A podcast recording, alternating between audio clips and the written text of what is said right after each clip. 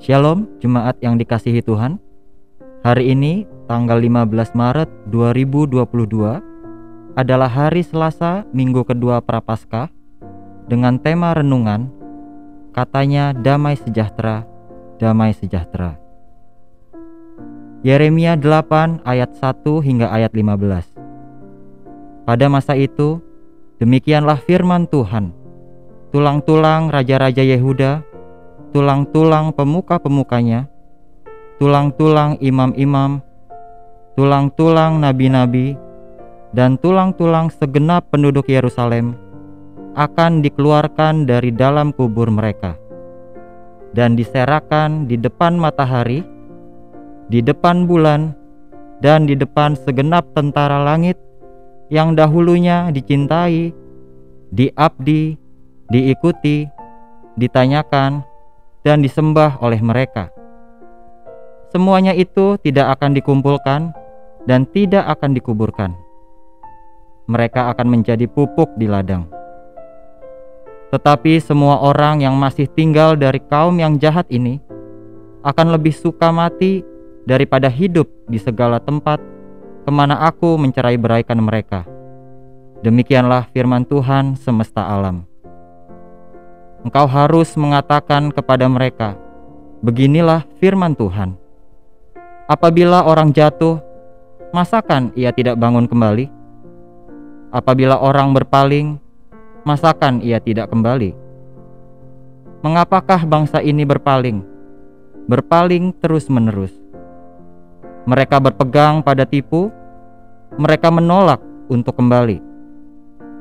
Aku telah memperhatikan dan mendengarkan.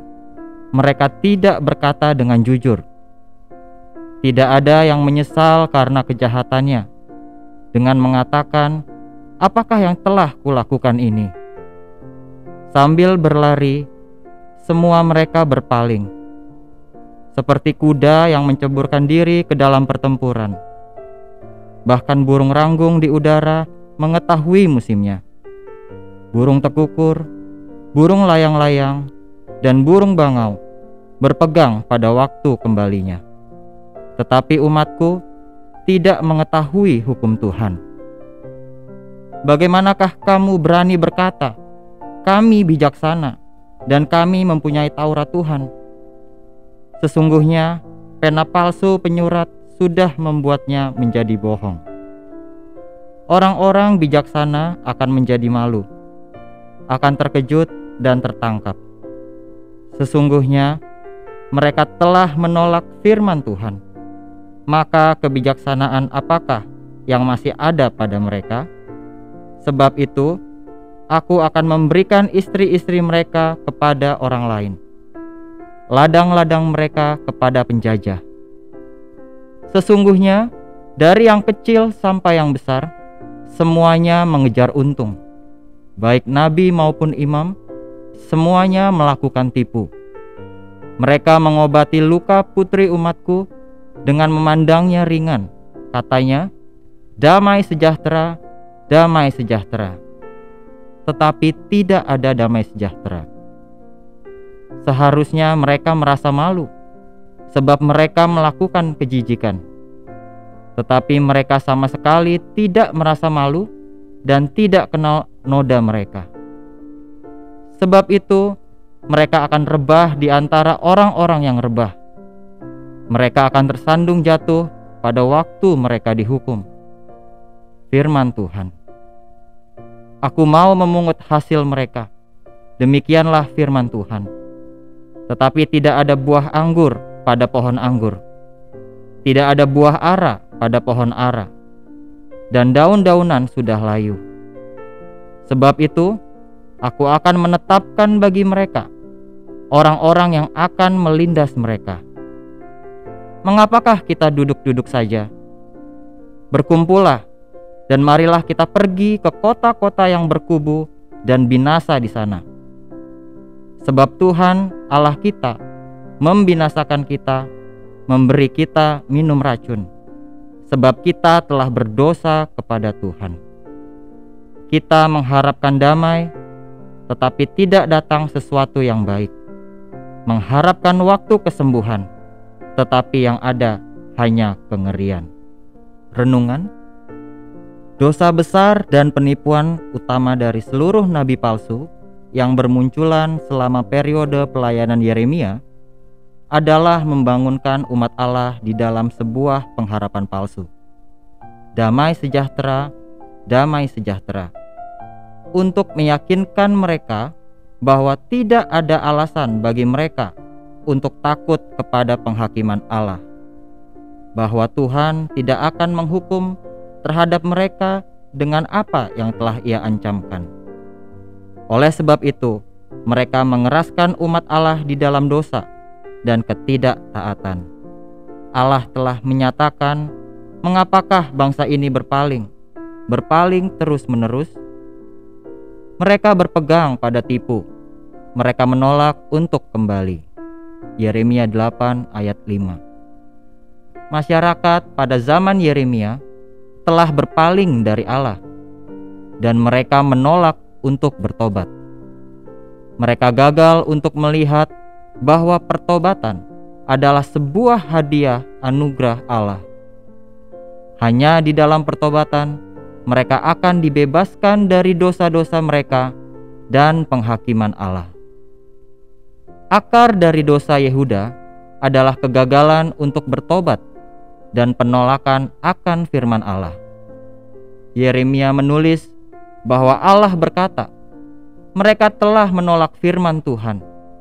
Yeremia 8 ayat 9. Umat Allah mendapatkan firman Allah telah dikotbahkan kepada mereka, tetapi mereka tidak berlaku sesuai dengan firman-Nya. Tidakkah menarik bahwa selama bertahun-tahun Alkitab adalah tetap sebagai buku dengan penjualan terbaik, tetapi popularitasnya tidaklah menjaga masyarakat kita dari keruntuhan secara moral dan spiritual. Kelihatannya terdapat hanya sedikit koneksi antara yang orang katakan tentang apa yang mereka percayai dan bagaimana mereka berperilaku. Mungkinkah permasalahannya terletak di dalam fakta bahwa ketika kita membaca firman Allah dan percaya firman Allah, kita tidak mempraktikkan firman Allah. Di dalam kata-kata Yakobus, kita seharusnya tetapi hendaklah kamu menjadi pelaku firman dan bukan hanya pendengar saja. Sebab jika tidak demikian, kamu menipu diri sendiri. Yakobus 1 ayat 22.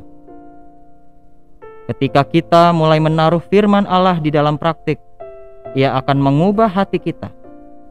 Kita akan melihat manusia sebagaimana Yesus melihat mereka. Kita akan tersakiti sebagaimana Dia tersakiti akan ketidakadilan.